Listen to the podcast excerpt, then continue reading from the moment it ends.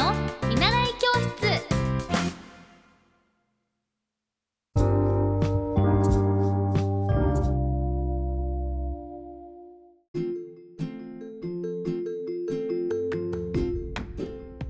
おはようございます。エッティ先生の見習い教室。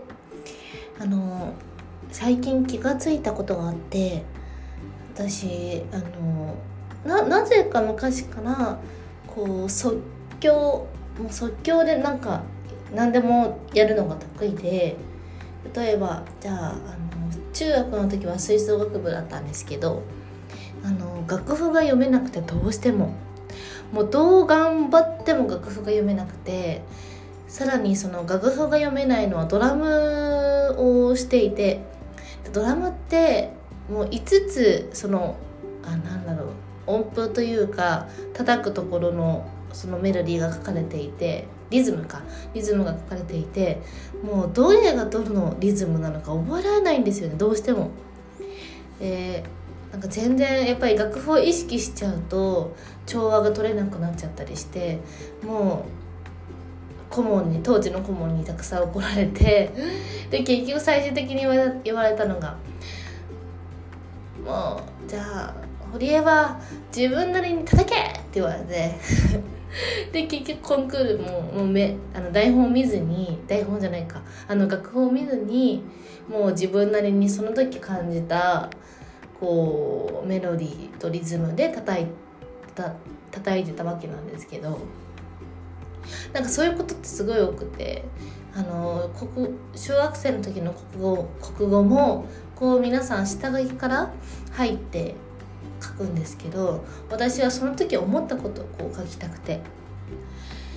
だから誰よりも早く書いちゃったりとかなんか下書きっていうことを本当普段からしないのでもう一発書き。で下書きでこう書いてもなんかその時にこう感じたことってなんか下書きと本番より違うじゃないですか。だから全然違くなっちゃうからあ下書きの意味ないなと思ってまあ面倒くさいし。っていうのでなんか多分そしたらそれでブログとかももしかしたらこう毎日セントフォースのブログと今もアメブロを続けさせていただいてるんですけれども LINE ブログから7年間 LINE ブログで続けて、まあ、そこからアメブロになったわけなんですけれどもなんかこうポッドキャストもそうなんですけど今これ私起きて今顔洗ってあ撮ろうと思った撮ってでああそういえば私ってこうすぐ話すの得意だな。じゃあ今日は即興の話をしようと思って。本当に自分の話なんですけど。なんかこう得意。多分私はこれがきっと自分の特技だなとは思ってて。なんかその自分の特技をやっぱり生かすってすごく大事だなと思ってて。向き不向きがあると思っててやっぱり向いてる方向にまっすぐ伸びていくとその木の枝もまっすぐ伸びていくようにあの私今今日顔洗ってあと観葉植物たちを外にいる子たちを中に移動させたんですけどあることに気がついてあのゴムの木の左側は左側の葉っぱたちがちょっとだけほんのちょっと曲がっててあなんでだろうと思ったらちょっとその壁向きに葉っぱさんを置いてたことに気がついて。やっぱりそのでも右側の子たちはちょっとグンと伸びてて。やっぱりその葉っぱでさえその自分の向いてる葉の先が葉の先に壁があるとやっぱりこう伸びきれないんだなとは思ってて。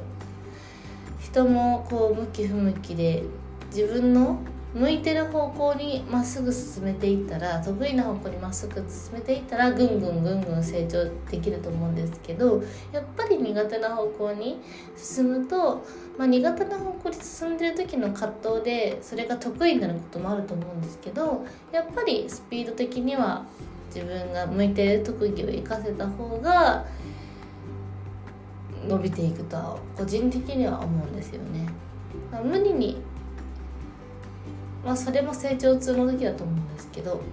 それで自分の得意技を生かすって大事だなとは思います。だから私は今アナウンサーの仕事をしてるんですけどあの正直まあもう11年させていただいてて昔はこう台本をそのまま読むっていうのが本当苦手でよりはその時感じた自分なりの言葉を相手に伝えるというその川崎ブレイブサンダースのアシスタント MC みたいな立場はすごくあの楽しくやりやすかったですね。